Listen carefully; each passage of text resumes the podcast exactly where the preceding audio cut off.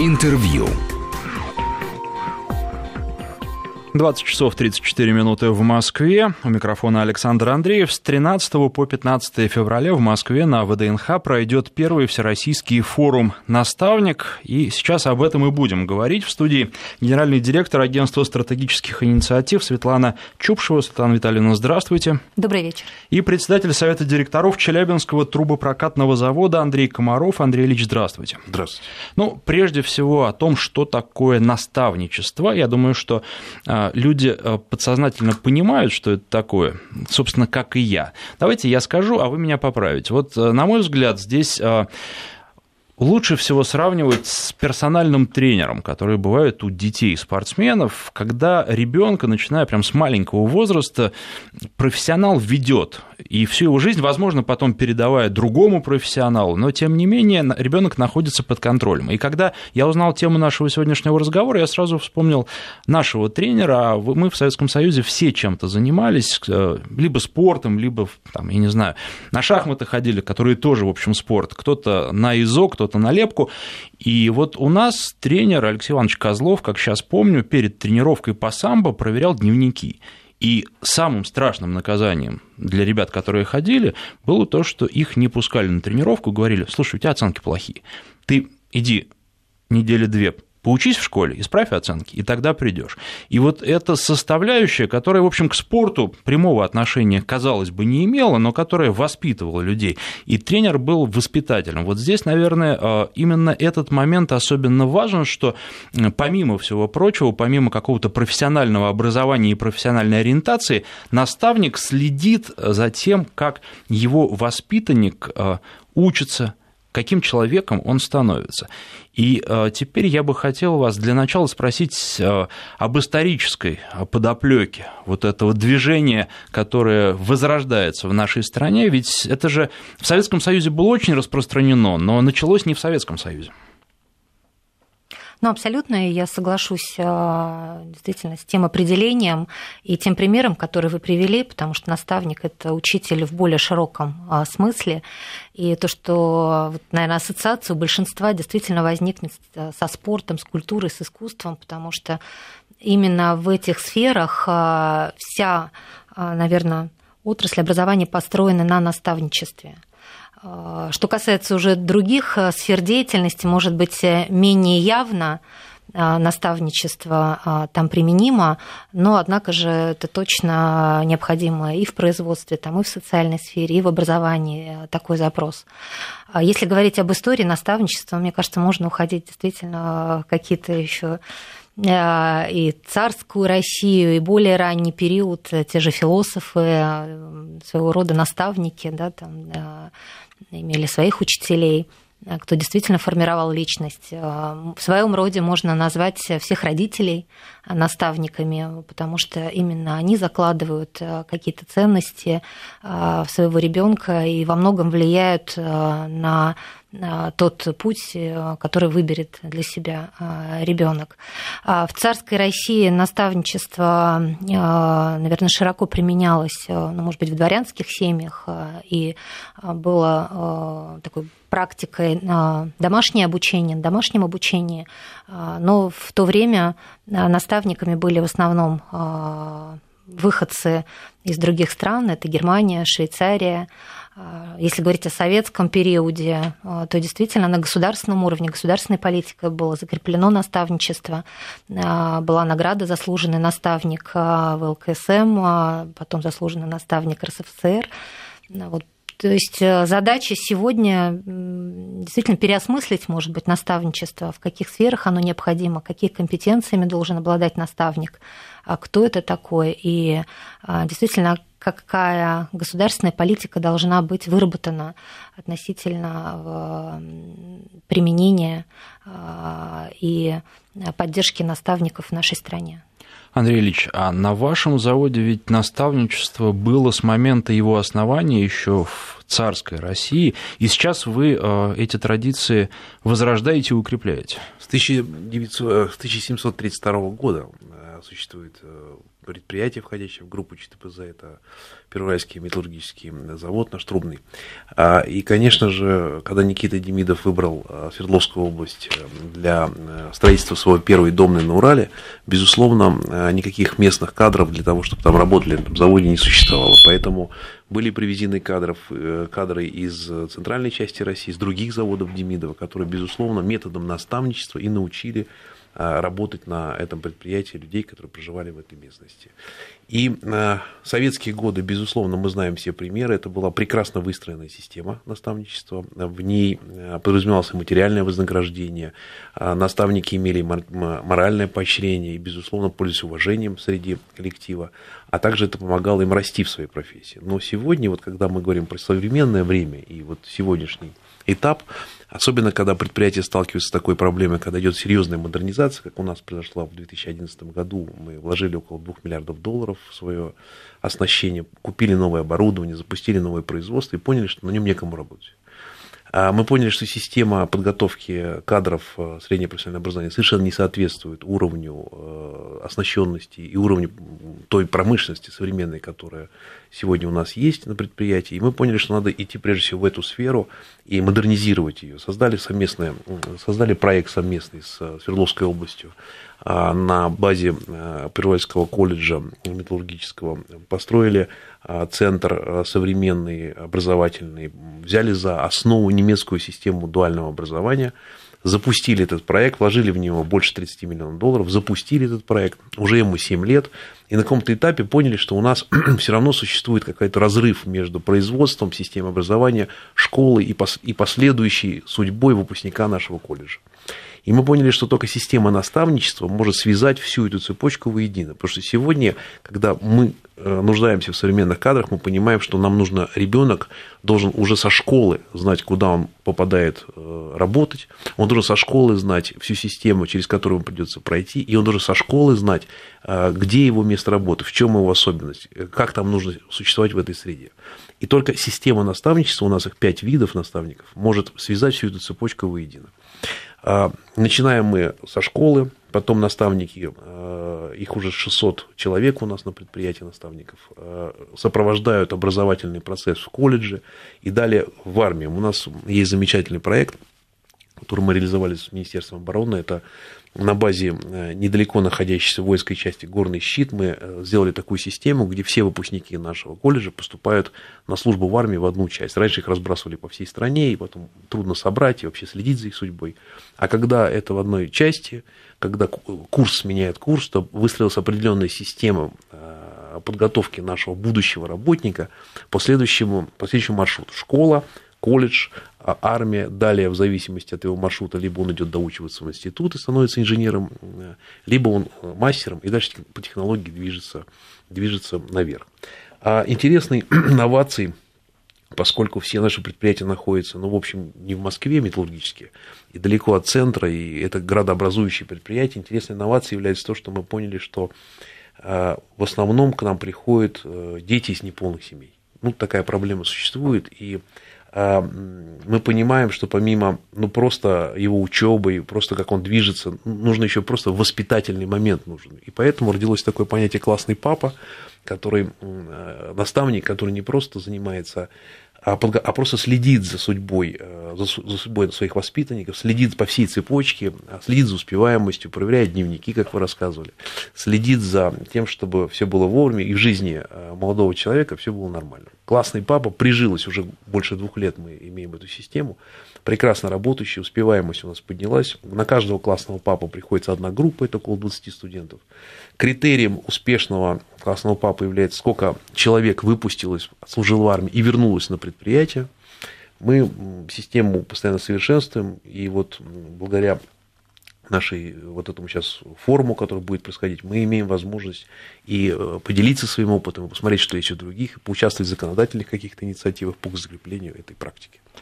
Светлана Витальевна, у нас э, сейчас до перерыва немного времени, но я э, начну, а потом мы, наверное, просто продолжим, э, прервавшись на рассказ о погоде.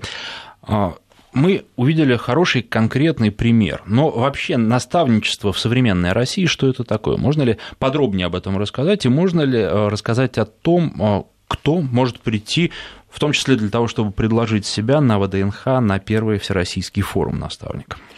А, мы в рамках форума запустили конкурс лучших практик наставничества и определили четыре направления основных блока, а какие практики в каких сферах а, мы бы хотели посмотреть.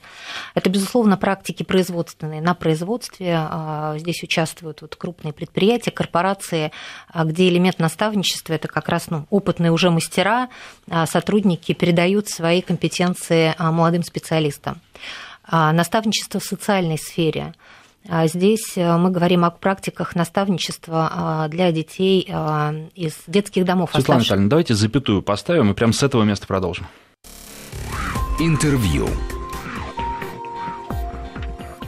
Напоминаю, что в студии председатель Совета директоров Челябинского трубопрокатного завода Андрей Комаров и генеральный директор агентства стратегических инициатив Светлана Чупшева. Светлана Витальевна, продолжайте, пожалуйста наставника в социальной сфере, и здесь э, мы можем говорить о тех волонтерах, которые а, помогают э, детям из детских домов, э, оставшихся без попечения родителей, а, по сути, быть таким проводником уже во взрослую жизнь за пределами учреждения. И с точки зрения профнавигации, а, какое-то выстраивание индивидуальной траектории своего будущего, адаптации к реалиям жизни за пределами учреждения – а, это могут быть учителя, это могут быть э, обычные люди, которые среди нас, но которые готовы а, уделять свое время, а, ресурсы ребенку, чтобы помочь ему в жизни. Наставничество в бизнесе, кто эти люди? Это действующие уже предприниматели, которые заработали свои первые деньги своим трудом, которые помогают, может быть, тем, кто хочет только стать предпринимателями, как придумать идею, а, как идею воплотить уже в реальный проект, а, какие риски на этом пути стоят, а, какие ошибки могут быть, и такие практики тоже существуют. Мы отдельно выделяем, безусловно, наставничество в образовании. Это вот те самые учителя, но которые также дают больше, нежели там учебная программа и уже передают не только свои знания какого-то конкретного действительно предмета, проекта, а, позволяют ребятам добиваться каких-то побед э, в олимпиадах, в различных конкурсах, э, делать интересные проекты вместе с таким наставником. А, очень много сегодня мы говорим о наставниках, э, детях, когда также дети могут быть наставниками либо для своих сверстников, либо для взрослых, если мы говорим об интернет-грамотности, каких-то IT-технологиях, которых они сегодня ну, зачастую э, где-то и больше нас разбираются. Поэтому на форуме мы хотим видеть и а, приглашаем а, и предпринимателей, и учителей, и работников предприятий, а, компаний, детей, а, студентов, а, волонтеров. У нас уже зарегистрировано более 9 тысяч участников на площадке форума. И, конечно, я уверена, что дискуссия, общение будет очень интересным. Ну, то есть спектр применения крайне широк от детей из неполных семей и, возможно, детей из детских домов, социальная адаптация которых крайне тяжела, до одаренных детей, которым тоже необходим наставник. Андрей Ильич, а вы можете привести какие-то конкретные примеры конкретных ребят, э, которым это помогло? И вот еще у меня сразу возникла мысль по поводу династий. Наверное, такие наставнические династии тоже возможно. Конечно, и мы э, знаем много примеров. У нас э, на предприятии трудится семьи, где суммарный стаж которых превышает 200 лет, 280 лет. И, э, безусловно, мы хорошо знаем все эти примеры. Эм, я бы хотел привести, может быть, такой маленький пример. Саша Литвиненко, это э, выпускник нашего колледжа, который проделал очень интересный путь. Э, уже в колледже он представлял страну на Skills на соревнованиях. Далее он служил в армии. Теперь он, он работает в самом современном цехе Первайского новотрубного завода и является сам наставником. Он возглавляет ассоциацию выпускников колледжа. Э, прекрасный пример как человека социального лифта, как человек просто а, прошедший всю эту цепочку, и мы абсолютно уверены, что у Саши будущее, которое наверняка он станет руководителем. Кстати говоря, о примерах руководителей нашего, ну, известных всей стране, наших э, руководителей, которые известны э, всем. А, через наставничество и через колледж прошел, например, такой работник, бывший нашего предприятия, как Собянин Сергей Семенович, а, такой более старшему поколению известный человек Тихонов Николай Александрович, это председатель Совета Министров СССР. Это все люди, которые начинали с системы среднего профессионального образования, дальше пришедшие на предприятие, прошедшие школу наставничества и вышедшие в крупный руководитель. Практически все руководители наших предприятий за все время, за царское, за советское, за постсоветское, прошли путь от начала до конца. И это является интересным. Ну, а по, Шекспиру, так э, вообще, если вспомнить эту фразу, э, зачем это наставничество? Ну, чтобы не распалась связь времен. Мне кажется, это очень важные, емкие такие слова, которые помогают, в общем, сохранить все лучшее, что было. А это же только от человека к человеку передается. Это не, ну, не, ну, можно прочитать об этом, но это очень живая должна быть связь, живая линия живая линия и ориентация на человека. Наставник человек, его воспитанник человек. Это очень человеческая история, которая сейчас, благодаря вот э, новым усилиям, получает такой мощный импульс, признания.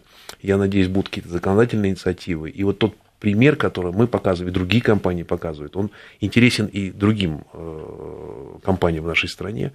Я считаю, что это очень полезно и важно. И плюс еще, наверное, хотелось бы выделить отдельно работу с так называемыми трудными подростками. Здесь тоже система может помочь. Ну, конечно, сегодня ну, не секрет, что и проблемы с наркоманией существуют, и проблемы с алкоголизмом существуют. Это позволяет решать многие социальные вопросы. Трудные подростки, ну вот приглашаю всех в наш, в наш колледж посмотреть, что происходит с трудными подростками на втором курсе. Они начинают учиться, у них меняется система ценностей. Многие из них никогда не думали о высшем образовании, начинают думать о высшем образовании. Некоторые из них э, к армии относились скептически, но после знакомства с подшефной воинской части меняется отношение. Это пример, конечно, интересен. Ну, а в армию, помимо всего прочего, они же попадают э, еще все вместе, то есть это не то место, где э, собраны ребята из разных уголков России, которые друг друга не знают, это уже э, сложившийся коллектив, получается. Сложившийся коллектив, который после армии еще более сплачивается, и приходя на производство, это люди, которые говорят на одном языке, это единая команда, единые ценности. Это очень важно сегодня для новых производств, где процесс построен на многих таких принципах, один из которых, например, нельзя передавать брак. Ну, классическая система брак прячут.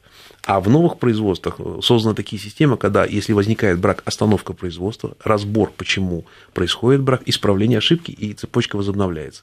И вот это единение, эта вот система, в которой они воспитаны, это коллектив с общими взглядами, с общими ценностями, очень позволяет нам создавать новые подходы в управлении производством. И помимо всего прочего, если человек хочет получить высшее образование, вы тоже ему в этом помогаете? Конечно. Мы договорились о бюджетных местах Свердловской области, и люди, а, прошедшие всю цепочку, потом могут доучиться несколько лет а, в ВУЗе в Уральском а, профильном, который мы делаем выездные сессии. Это может быть заочное обучение, это может быть очное обучение. Конечно, мы даем такую возможность. И после такой цепочки появляется специалист, который лучшим образом подготовлен для инженера-эксплуатационщика. Он знает свой объект, он его эксплуатировал, он работал там не только начальником, но и работал по всей цепочке. Светлана Витальевна, кому а, нужны наставники, а, вы уже рассказали, практически всем. А кто может стать наставником и какими качествами нужно обладать для того, чтобы выполнять эту работу? А, вы знаете, мы, когда э, тоже готовили концепцию форума «Наставники», у нас почему-то ассоциация была с химическими элементами, таблицы Менделеева, потому что, когда мы говорим «наставник и ученик», это должна быть какая-то, в том числе, вот какая-то химическая связь, приятие друг друга и обогащение друг друга. То есть не только наставник дает своему ученику, но и ученик очень обогащает э, своего учителя.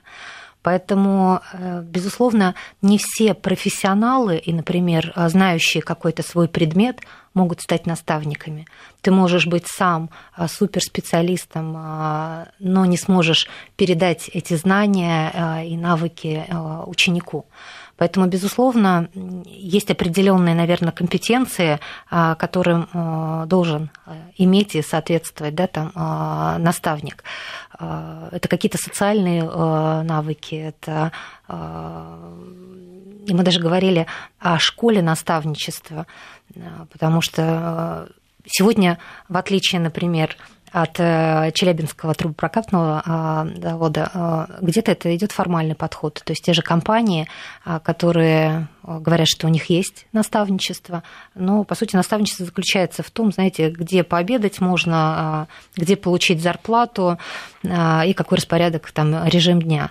Мы бы хотели, чтобы действительно в рамках форума мы показали то лучшее, что есть, школы наставников и практики реальные, и самое главное здесь ведь оценка результата, о чем уже вот Андрей говорил, а, технология подготовки и передачи компетенций знаний и обратная связь. А, то есть за этим должен стоять результат. А в чем он уже выражается, в отличие, ну, в какой сфере, а, о какой сфере мы говорим в рамках наставничества, то это должен четко быть прописан результат этого взаимодействия.